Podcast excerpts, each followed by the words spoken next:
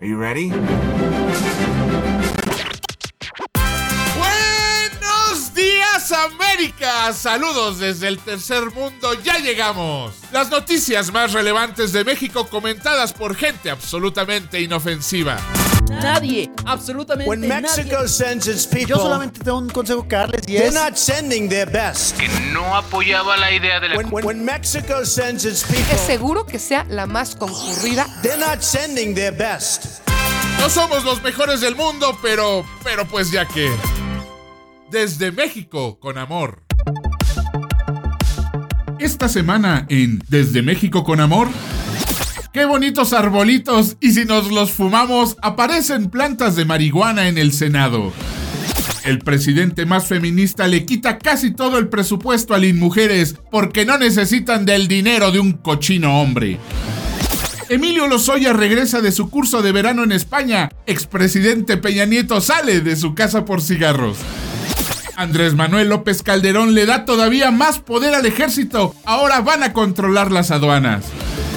Se quedan con Romina Pons, Ricky Moreno, Osvaldo Casares y Ricardo Ribón, los peores síntomas de esta pandemia.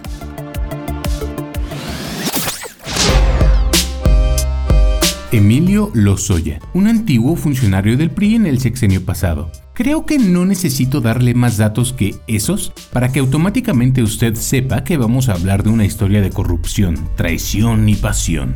Mi nombre es Ricardo Ribón y la parte de la pasión me la inventé para ganar su atención. Se la voy a quedar a deber. Y no, no voy a hacer un chiste sobre cómo es cuarentena y mi esposa me dijo lo mismo a mí. Ya cambié. Pero sí les pienso platicar sobre este señor que tuvo un puesto muy muy importante durante el sexenio pasado, en la administración de Enrique Peña Nieto. Hay un viejo dicho en el PRI, el Partido Revolucionario Institucional, ese que nos gobernó por tantos años y es el ejemplo perfecto de una dictadura legal plagada de corrupción. Y ese dicho es, A mí no me des, a mí ponme donde hay. Básicamente significa que los amigos del presidente no le piden dinero, pero sí le piden un puesto donde puedan manejarlo para así hacer sus magias matemáticas y quedarse con unos cuantos billetitos. Bajo ese estándar, Emilio Lozoya fue uno de los más afortunados en ese gobierno porque lo pusieron como director de Pemex, la paraestatal que maneja todo el petróleo en el país.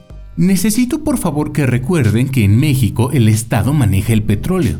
Apenas hace un par de años entraron compañías extranjeras a vender gasolina, pero antes de eso no existía ninguna competencia. Pemex era el único proveedor a nivel nacional. Y si a esto le sumamos que el nuestro es un país petrolero, pueden darse una idea de las cantidades de dinero a las que Emilio tenía acceso.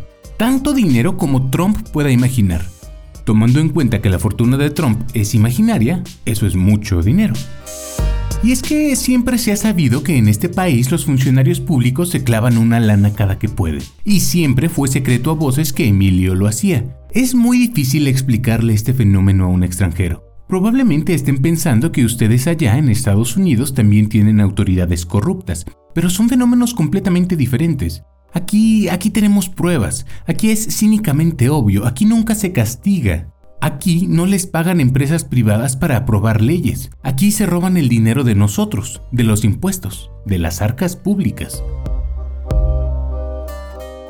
En el fondo, por eso fue que Andrés Manuel López Obrador ganó las elecciones, porque su promesa durante todos estos años ha sido eliminar la corrupción en el país, y aunque no le esté saliendo mucho, debo aceptar que ha tenido algunos aciertos gracias al que considero el mejor funcionario del gobierno federal hoy en día, Santiago Nieto.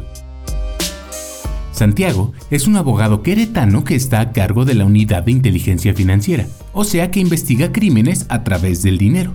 Y como investigador tiene dos cualidades muy importantes, es implacable y es inteligente.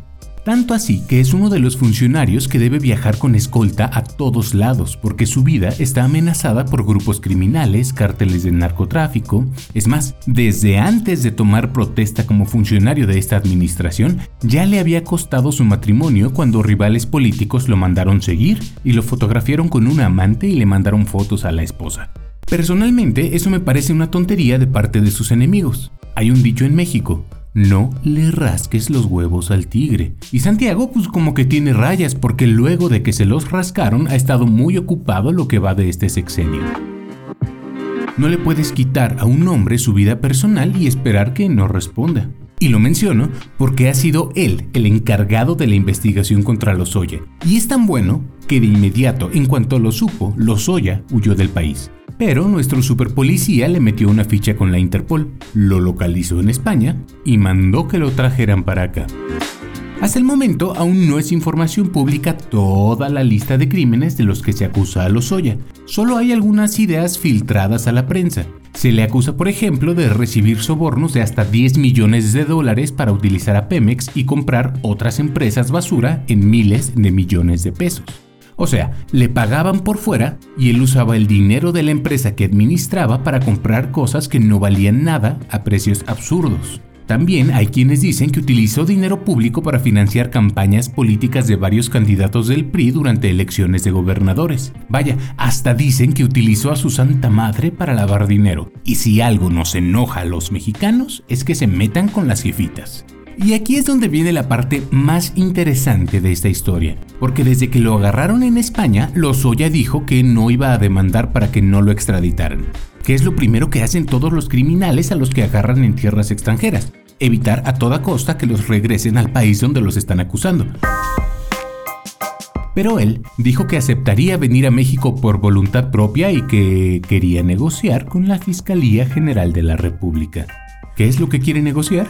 Pues asegura que los crímenes que cometió no fueron culpa suya, que lo obligaron personas más importantes, que lo forzaron. Ahora, al principio de esto les conté a ustedes que el puesto que tenía era uno de los más altos en el país, y eso es verdad. Eso solo puede significar que las personas más importantes que él son o secretarios de Estado o el mismísimo expresidente Peña Nieto. Y con esa ofertota que hizo, las autoridades mexicanas se relamieron los bigotes y le dijeron que pues sale, es un trato, mijo. Tú regrésate de España, nos traes una pata de jamón, nos le echamos con unos quesitos, nos cuentas quiénes fueron los malos, los metemos a la cárcel y tú quedas libre. Y, y mire, el mexicano en mí podría dudar muchísimo de todo esto. Después de todo, es fácil que alguien acuse a quien sea con tal de salvar su propio pellejo, pero Emilio tiene un as bajo la manga.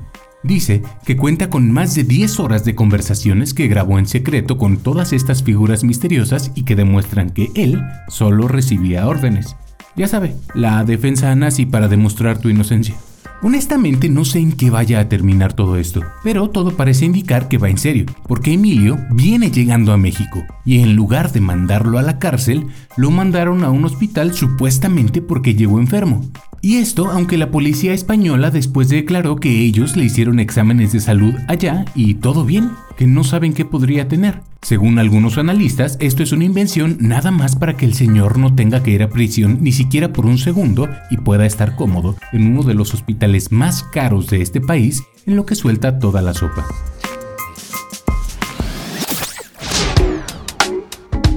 ¿Ustedes saben qué es a lo que más le tenemos miedo los latinoamericanos? Bueno, lo segundo. Sí, lo que sigue del gobierno de Estados Unidos. Exacto, a los gobiernos de nuestros países. Y es que no es para menos. Desde México hasta la Argentina, todos los países han tenido épocas de gobierno que se alejan de los valores de la democracia y se acercan más a dictaduras autoritarias. O, en el caso específico de México, a una presidencia imperial que cambiaba de presidente rey cada seis años sin falta. Pero, ¿por qué pasa esto? Pues digamos de manera muy sencilla que es porque los latinos nos encanta creer en gobiernos paternalistas y en líderes redentores que solucionarán cientos de años de problemas en tan solo un sexenio. Sin embargo, siempre hay un elemento que olvidamos y que es quien realmente permite que estos gobiernos se perpetúen en el poder y esos son los militares. Bien dice el dicho, que el presidente dura hasta que el milico quiere. O algo así. El punto es que los militares no son muy bien vistos cuando salen de sus cuarteles y se ponen a hacer tareas civiles. Y justo algo así pasó en estos días en México, específicamente en nuestras aduanas. Las aduanas terrestres y marítimas de México estarán a partir de ahora en manos de los militares para que haya seguridad y se evite la introducción de drogas y armas, según anunció el viernes el presidente y líder de las Fuerzas Armadas de México, Andrés Manuel López Obrador. La decisión de rescatar aduanas, dijo AMLO, se tomó por la mala administración de los puertos, el mal manejo de las instalaciones y la corrupción existente, y supone dar nuevas funciones a las Fuerzas Armadas que, desde que López Obrador y su cuarta transformación llegaron al poder, acumulan cada vez más tareas. desde la construcción de grandes infraestructuras como el aeropuerto de Santa Lucía hasta sembrar arbolitos en el programa Sembrando Vida. Este anuncio lo dio el mismo presidente en su morning show desde Manzanillo, Colima, en la costa del Océano Pacífico, donde han sido decomisadas toneladas de cargamentos de droga y precursores químicos en la última década. Y aunque todavía no está tan claro cómo será esto de los militares en fronteras y puertos, el responsable de aduanas, Horacio Duarte, explicó que el personal será propuesto por el ejército y la marina, que algunos militares ya se han incorporado y que todos trabajarán bajo la coordinación, bajo el mando que estamos ejerciendo desde la Administración General de Aduanas, dijo. Lo que sugiere que, al menos en lo formal, la máxima autoridad sería civil. Pero seamos honestos, eso no fue lo que dijo el presidente López Obrador y mucho menos es lo que hace el presidente López Obrador. Solo hay que recordar que cuando anunció la flamante Guardia Nacional, que iba a cuidar al país, juró y perjuró que el mando iba a ser civil. ¿Qué hizo? Pues algo muy sencillo. Hizo que un general se retirara y una vez retirado, ya que era civil, lo puso a cargo de la Guardia Nacional. Querer es poder y la cuarta transformación todo lo quiere. Digo, todo lo puede, sí, eso, todo lo puede. Aunque debemos decir que desde hace casi un año, el mismo presidente López Obrador había reconocido que todo lo que tenía que ver con aduanas estaba muy podrido, que estaba secuestrado por la delincuencia organizada y que las autoridades habían sido sus cómplices, pero que ya se estaba limpiando.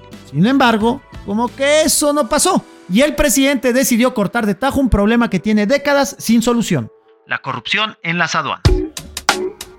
Y justo Manzanillo ha sido uno de los puntos más afectados. En 2010 se llegaron a asegurar 200 toneladas de precursores para hacer metanfetaminas, pero también ha sido destacada la corrupción en otro puerto del Pacífico, el de Lázaro Cárdenas en Michoacán, donde llegan aparentemente desde Asia gran parte de los cargamentos de fentanilo y productos químicos para fabricar esta y otras muchas drogas. Por otra parte, los puentes internacionales del fronterizo estado de Tamaulipas, por donde pasa la mayor parte del comercio con Estados Unidos, son puntos estratégicos para el tráfico de drogas y armas. Y lo peor es que no todos son drogas y armas. Existe un considerable contrabando de combustible, de maderas finas y hasta de especies protegidas. A esto hay que sumarle que al parecer también las aduanas de los aeropuertos se incorporarán a este nuevo esquema de funcionamiento, ya que actualmente son militares fuertemente armados los que realizan las inspecciones en los principales aeropuertos del país. Pero a pesar del poco tiempo de esta nueva esquema de militares en aduanas y puertos, ya se tuvo el primer logro de esta estrategia. Ya renunció el secretario de Comunicaciones y Transportes, el octogenario pero nada legendario, Javier Jiménez Espriu. ¡Venga de ahí! El secretario de Comunicaciones y Transportes de México, Javier Jiménez Espriu, renunció a su cargo tras oponerse a la decisión del presidente de poner en manos de militares la administración de los puertos y las aduanas. López Obrador explicó que tuvo diferencias con Jiménez Espriu por la decisión de que los militares se hagan cargo de estas tareas. Y es que es justo aquí, mis amigos de Audible, donde quiero meter mi cuchara. El comentario controversial. La opinión de Ricky Moreno que nadie pidió. ¿Por qué le tenemos tanto miedo a los militares? Digo, Entiendo que es porque ellos tienen las armas, pero en México también la delincuencia organizada tiene las armas y el dinero. Y sobre todo, tienen muy poco respeto al Estado mexicano. ¿Por qué debemos de espantarnos y decir que los militares no es la solución? Yo no tengo ni la menor duda de que las Fuerzas Armadas de México están al nivel de la responsabilidad y que su lealtad radica completamente en el presidente de México. En esta ocasión no me queda más que aplaudir esta decisión del gobierno del presidente López Obrador y decir, es justo lo que el expresidente Calderón quiso hacer y el entonces candidato López Obrador hizo hasta lo imposible para impedir. Enhorabuena, presidente, venga de ahí.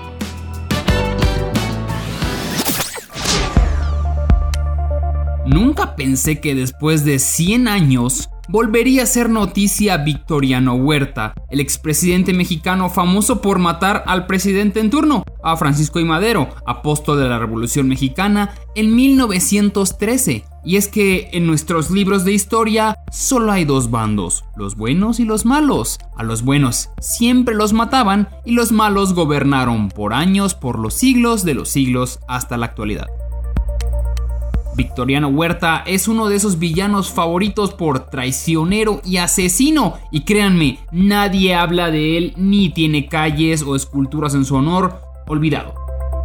Regresemos al presente, al bizarro 2020. la Secretaría de Cultura de la Ciudad de México decide recordar una efeméride, digamos, eh, importante, sobre un suceso de 1914, así que la cuenta de Twitter puso, un día como hoy, pero de 1914, Victoriano Huerta fue vencido por las fuerzas constitucionalistas. Revisamos la fecha y sí, efectivamente, ese día Victoriano Huerta estaba saliendo del Palacio Nacional rumbo a ser olvidado por siempre.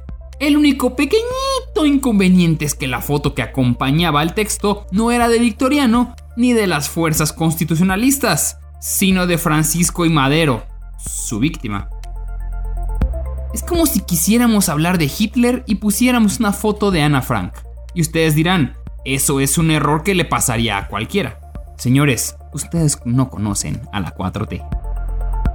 En una técnica mexicana conocida como el Ps, por eso, simplemente nunca aceptaron su error. Se justificaron diciendo, ante el golpe de estado militar que Victoriano Huerta emprendió contra Francisco y Madero, durante la recordada decena trágica, honramos la memoria de Madero con su figura en este efeméride. O sea, sí, ese no es Huerta, pero queríamos poner una foto de madera. Fue a propósito, pero ustedes, ustedes no están listos para esta conversación, sucios moguls. Por eso, por eso.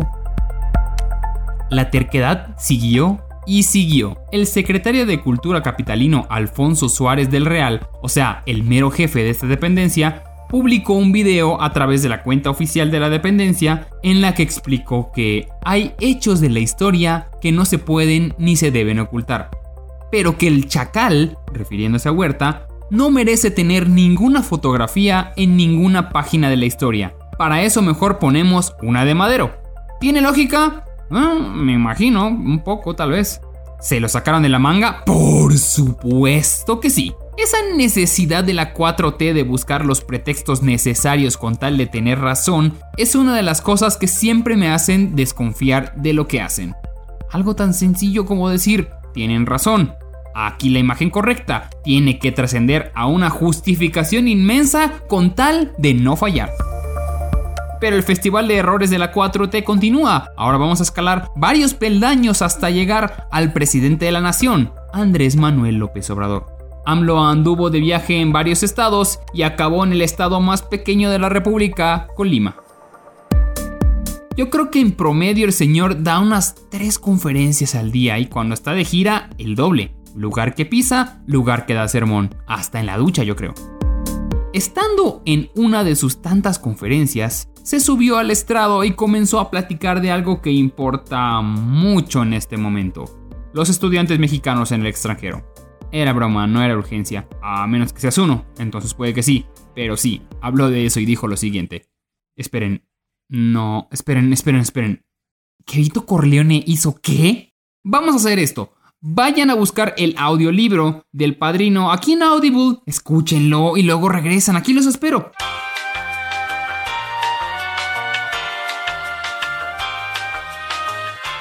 ¿Ya? ¿Ya? ¿Ya fueron? Ok. ¿Verdad que se equivocó? ¿Verdad que sí, verdad? Vito Corleone jamás mandó a sus hijos a estudiar al extranjero. Michael viaja a pelear la Segunda Guerra Mundial y Vito estaba en contra. También Michael viaja a Italia, pero para esconderse de la ley por haber asesinado a un miembro de la familia rival y a un policía. Nunca a estudiar. Pero dejando de lado que se equivocó con el padrino Poser, el mensaje de AMLO es de miedo. Tiene una absurda necesidad de querer pegarle a los más ricos creyendo que solamente ellos pueden estudiar afuera. Además de que sí, tenemos excelentes universidades, cuando alguien busca la excelencia, muchas veces tienes que estar fuera del país. Además, casi todo su gabinete estudió en el extranjero. El secretario de Relaciones Exteriores cuenta con una especialidad en Administración Pública en París, Francia. El secretario de Marina estudió en Madrid, España. El secretario de Hacienda y Crédito Público cuenta con estudios de doctorado en Economía por la Universidad de Nueva York. La secretaria del Bienestar tiene estudios en España. La secretaria de Economía estudió en Harvard, así como el director del Instituto Mexicano de Seguro Social. El secretario de Agricultura y Desarrollo Rural tiene un doctorado por la Universidad de Calgary, Canadá. El secretario de Comunicaciones y Transportes de México estudió en el Conservatorio Nacional de Artes y Oficios en Francia. La secretaria de la Función Pública, Universidad de California. Secretario de Educación Pública, Cambridge. Secretario de Salud, Londres. Secretario de Trabajo y Prevención Social, Berkeley. Secretario de Desarrollo Agrario, Universidad Politécnica de Cataluña. ¿No son suficientes? El hijo de AMLO estudió en España. Pero los que defienden al presidente dicen que no se refería a todos los mexicanos, ya que en un punto de la conferencia mencionó a uno que él mismo llama el padre de la desigualdad moderna, que fue presidente y estudió en Harvard, haciendo referencia a Carlos Salinas de Gortari, expresidente mexicano en los 90 y que curiosamente es padrino del hermano de Lozoya, del cual les platicaremos en este episodio. Sea a quien sea el mensaje, de nuevo el presidente sacando el cobre diciendo que está bien y que está mal según sus creencias y de paso desacreditando a los que no piensan como él. Por lo que si va a seguir citando al padrino, con gusto le regalamos unos créditos aquí de Audible para que escuche bien la novela. Es así, esa sí es una oferta que no puedes rechazar.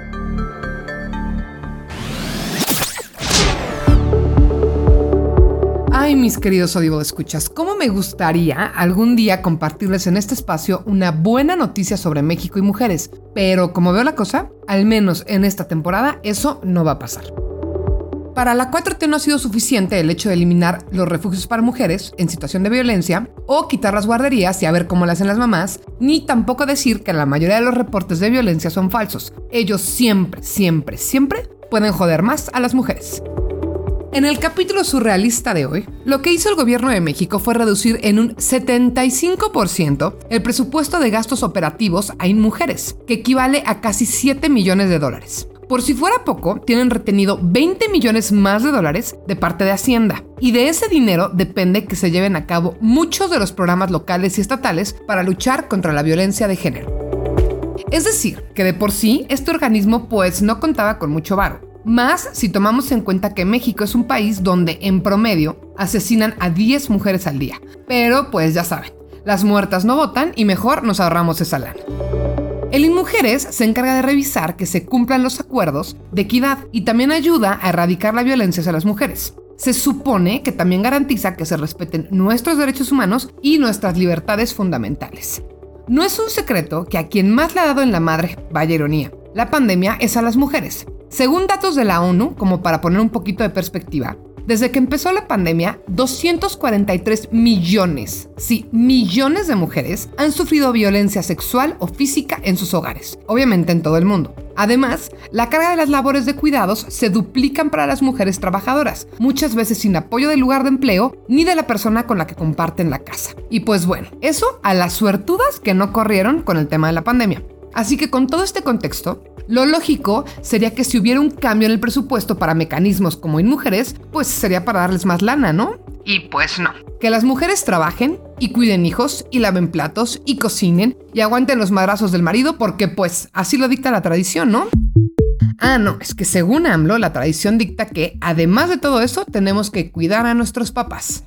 A ver, señor presidente, una cosa es que cuidemos a los padres porque no tenemos de otra y otra cosa muy distinta es que sea nuestro sueño a través del cual nos sentimos realizadas. Pero bueno, volvamos al tema de mujeres. Lo más inverosímil del tema es que quienes pidieron esta reducción fueron Olga Sánchez Cordero, la secretaria de gobierno y claro, mujer, y López Gatel, quien cínicamente dijo que aunque está consciente de que la pandemia le pega más a las mujeres, pues necesitan esa lana para la emergencia sanitaria. Porque sí, no vayan a quitarle, no sé, 10 milloncitos al tren Maya o a dos bocas. Porque por lo visto es más importante una refinería obsoleta que la vida digna de mujeres. Y luego se sorprenden que por qué estamos tan enojadas. Inclusive, la misma titular de la dependencia, Nadine Gassman, defiende el recorte. Dio una entrevista al periódico español El País, donde responde pues que es normal y que entiende al gobierno y que no es tan grave y que México va muy bien en esos temas. Así es, que va muy bien en esos temas.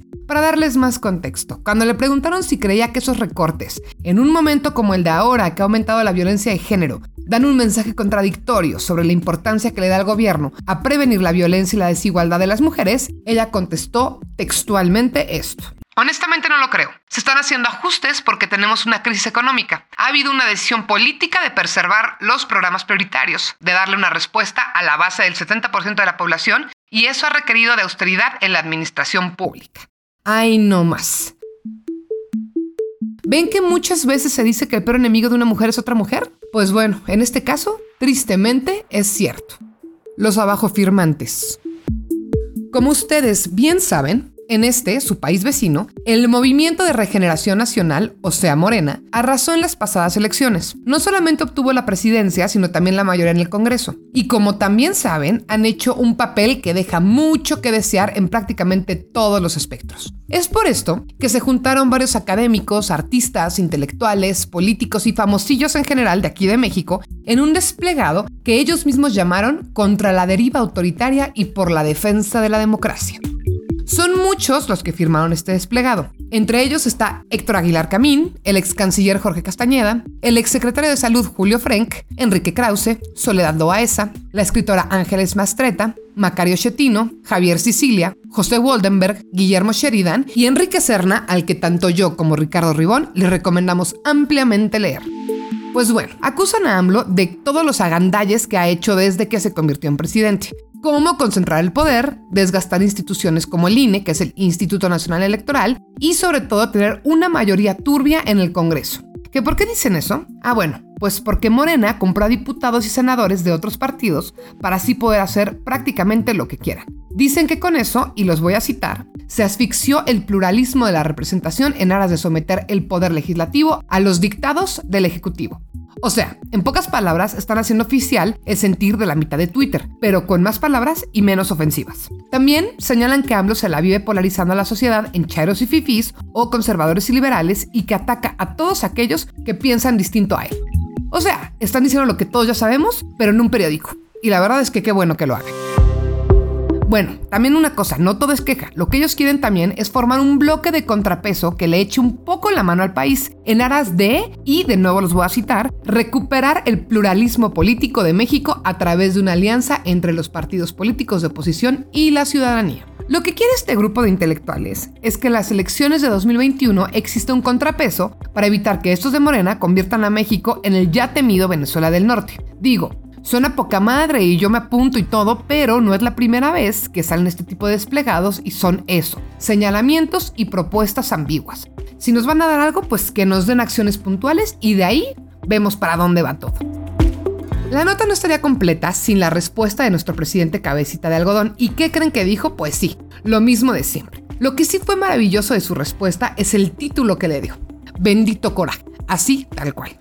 Y pues bueno, en su bendito coraje, ninguneó profesionalmente el desplegado, diciendo que celebra que quienes defienden el modelo neoliberal o neoporfirista salgan a la luz y dejen de lado la simulación. Pues según él, ellos quieren restaurar el antiguo régimen caracterizado por la antidemocracia, la corrupción y la desigualdad. Además, los acusa de hipócritas, de cómplices de fraudes electorales y ya luego escala diciendo que de plano les da pena ajena. Cámara. A mí, de todo el discurso de AMLO, lo que más me sorprende es que llame conservadores a otros cuando todas, toditas sus acciones lo ponen a él como conservador. Desde su estrecha relación con las iglesias, su obsesión por la energía prácticamente obsoleta, su postura en cuanto a la mujer y bueno, un millón de etcétera. A mí se me hace que con AMLO queda de maravilla el cliché de lo que te choca, te checa. Ya veremos qué pasa y si este grupo puede por fin generar un bloque bien organizado que haga una posición digna, porque eso sí, mucho, mucho nos quejamos de AMLO, pero absolutamente nadie ha podido hacer una contrapropuesta sólida y bien organizada a este desmadre que tenemos de gobierno. Mis Audi Believers, en esta recta final de la temporada 2 de Desde México con Amor, ha llegado hasta este podio de noticias, algo que nos rebasó en plena curva y que debemos decir nos ha dejado en los pits sin gasolina. Obviamente ustedes ya se habrán dado cuenta que estoy hablando de la Fórmula 1, ¿no? Pero si dije recta, rebase, pits, gasolina. ¿No? ¿Tampoco? Mm, qué público más difícil, ¿eh? Parece que traen el freno puesto, ¿eh? ¿Eh? Está bueno, pues. Mire, no me voy a detener para defender si el automovilismo es un deporte o no. Honestamente me da igual, pero de lo que sí vamos a hablar en esta ocasión es en el impacto económico que tiene la Fórmula 1 en nuestro país, en específico en la Ciudad de México, y el dineral que vamos a dejar de ganar porque este año no habrá primer lugar para México en la Fórmula 1. Todo porque este 24 de julio la Federación Internacional de Automovilismo, la FIA, y el gobierno de la Ciudad de México dieron a conocer la postergación del Gran Premio de México 2020 de la Fórmula 1, debido al aumento exponencial de contagios de coronavirus en nuestro país. Lo duro no es que los mexicanos nos quedemos sin carreras de carritos, como diría Romina, o Ribón, o Oz. Lo verdaderamente difícil es el golpe económico que tendrá nuestro país. Y es que el Gran Premio de la Fórmula 1 junto al juego de la NFL y el Abierto Mexicano de Tenis, son los tres eventos internacionales más importantes que alberga nuestro país al año, debido a la enorme derrama económica que generan, especialmente en turismo, derechos de transmisión y patrocinio. En ese sentido, Federico González Compeán, director general del Gran Premio de México, indicó que la postergación de la carrera para el 2021 representará pérdidas millonarias para la capital del país. Según datos del portal oficial del Gran Premio de México, desde su regreso en 2015, en cada una de sus ediciones logró una asistencia de al menos 300 mil espectadores en el Autódromo Hermano Rodríguez. Dicha asistencia lo posiciona como uno de los gran premios con mayor convocatoria del campeonato. Además, la carrera es transmitida en 200 países a través de más de 100 televisoras. Por otro lado, la Secretaría de Turismo informó que la edición 2019 generó alrededor de 9.000 empleos y una derrama económica de casi 800 millones de dólares entre patrocinios, compra de derechos de transmisión, entradas, hospedaje, consumo de alimentos, bebidas, souvenirs y transporte. Cabe mencionar que esta derrama económica incluso se extendía durante una semana, en tanto que varios de los visitantes de la carrera aprovechaban el viaje para participar en los festejos del Día de Muertos que se realizan aquí en la Ciudad de México como el desfile de Catrinas, exposiciones y megofrendas, y todo, todo lo de la última semana de octubre y los primeros días de noviembre. Sin embargo, en medio de la crisis sanitaria, el Autódromo Hermano Rodríguez fue reconvertido a principios de mayo como un hospital provisional para atender a enfermos de COVID-19. El edificio de salones sobre los pits, que en temporada de Fórmula 1 aloja a los monoplaza y a los hospitalities de los patrocinadores, fue habilitado con 218 camas distribuidas en 8 módulos con 24 camas cada uno para recibir a pacientes convalecientes, así como 26 camas para cuidados intensivos, según datos del Instituto Mexicano de Seguro Social. Junto con las consecuencias del COVID-19, la organización del evento se mostró complicada, por lo cual también se cancelaron los Gran Premios de Canadá, Texas y Brasil para mantener exclusivamente las carreras en Europa. Bueno, ni hablar, a la Fórmula 1 le dio COVID y a México no sabemos cuándo tendremos semáforo verde para seguir con nuestras vidas. Semáforo de carrera, ¿eh? ¿Eh? ¿Vieron, eh? Mm, payaso.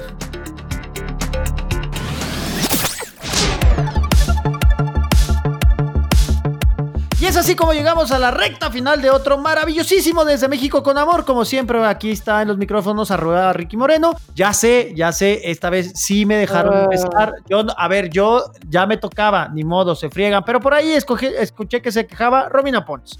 Se supone que el que habla se presenta hasta el final, pero gracias, Ricky. No, el burro por delante. Y luego ahí anda el otro burro, Ricardo Ribón. Yo estoy de acuerdo con Romina, generalmente presento a los demás primero. Ustedes que saben, por eso no han llegado al estrellato como Osvaldo Casares. Yo te voy a contar por qué me dicen el burro. porque, Ay, no, ya. porque un animal me tocó. Ok.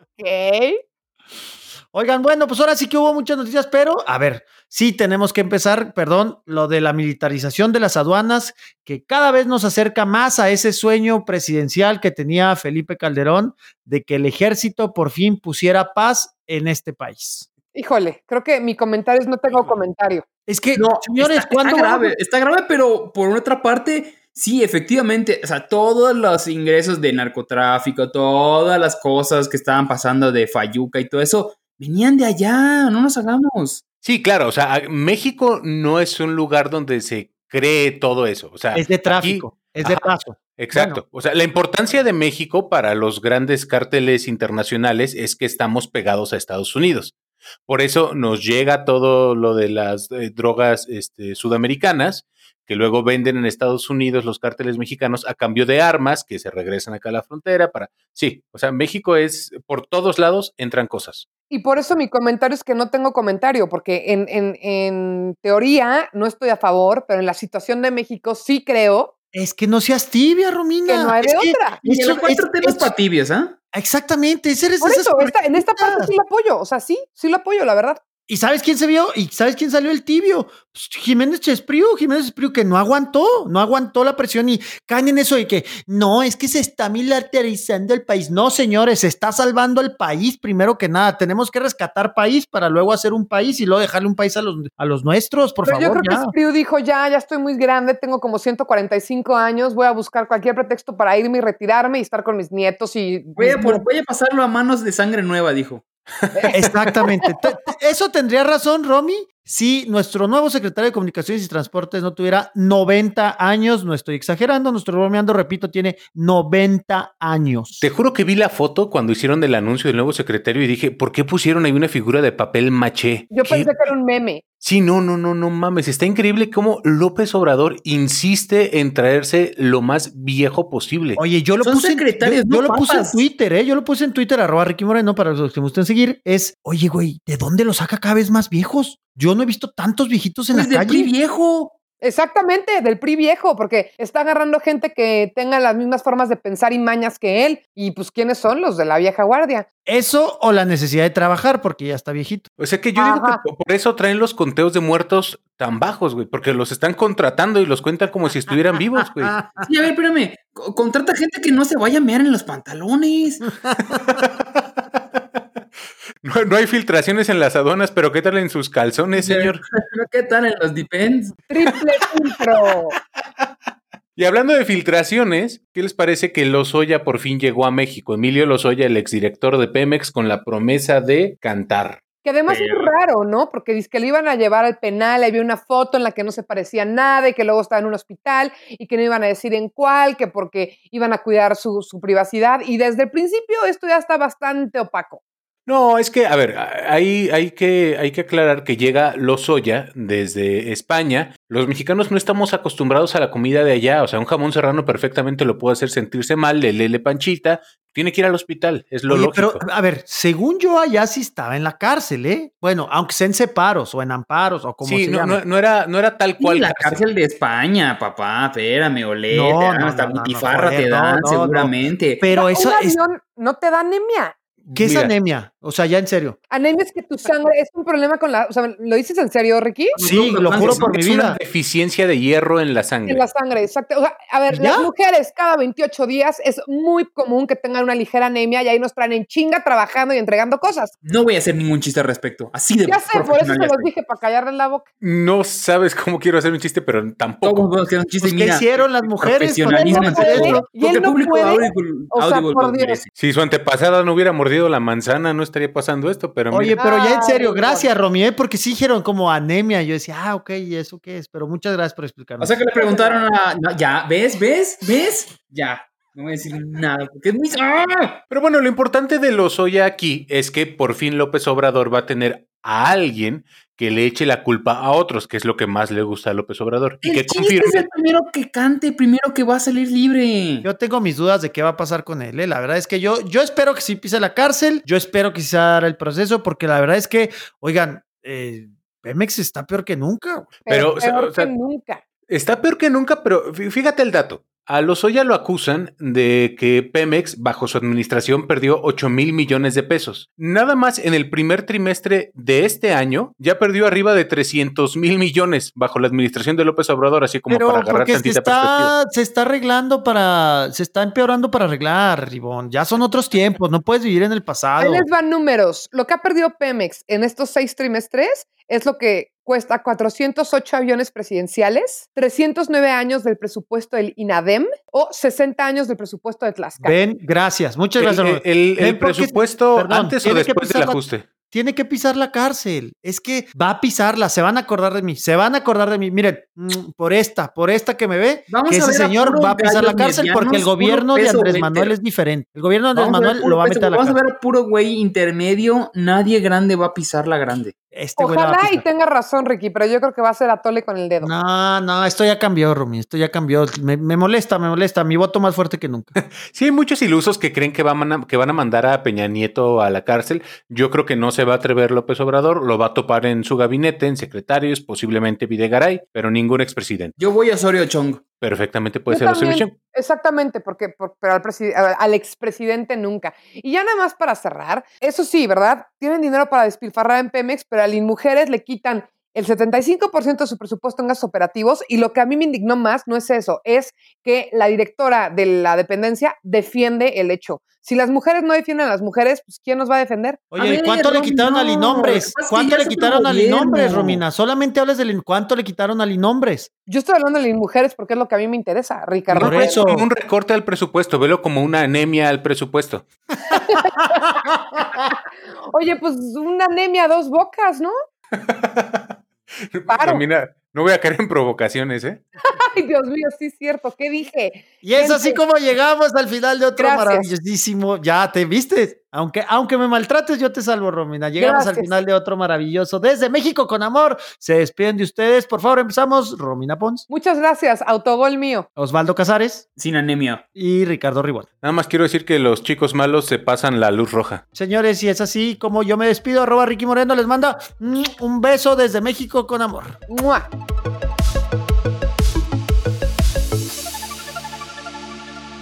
Esto fue una producción original de Máquina 501 para el mundo. De nada, mundo. Productor ejecutivo Manny Mirabete.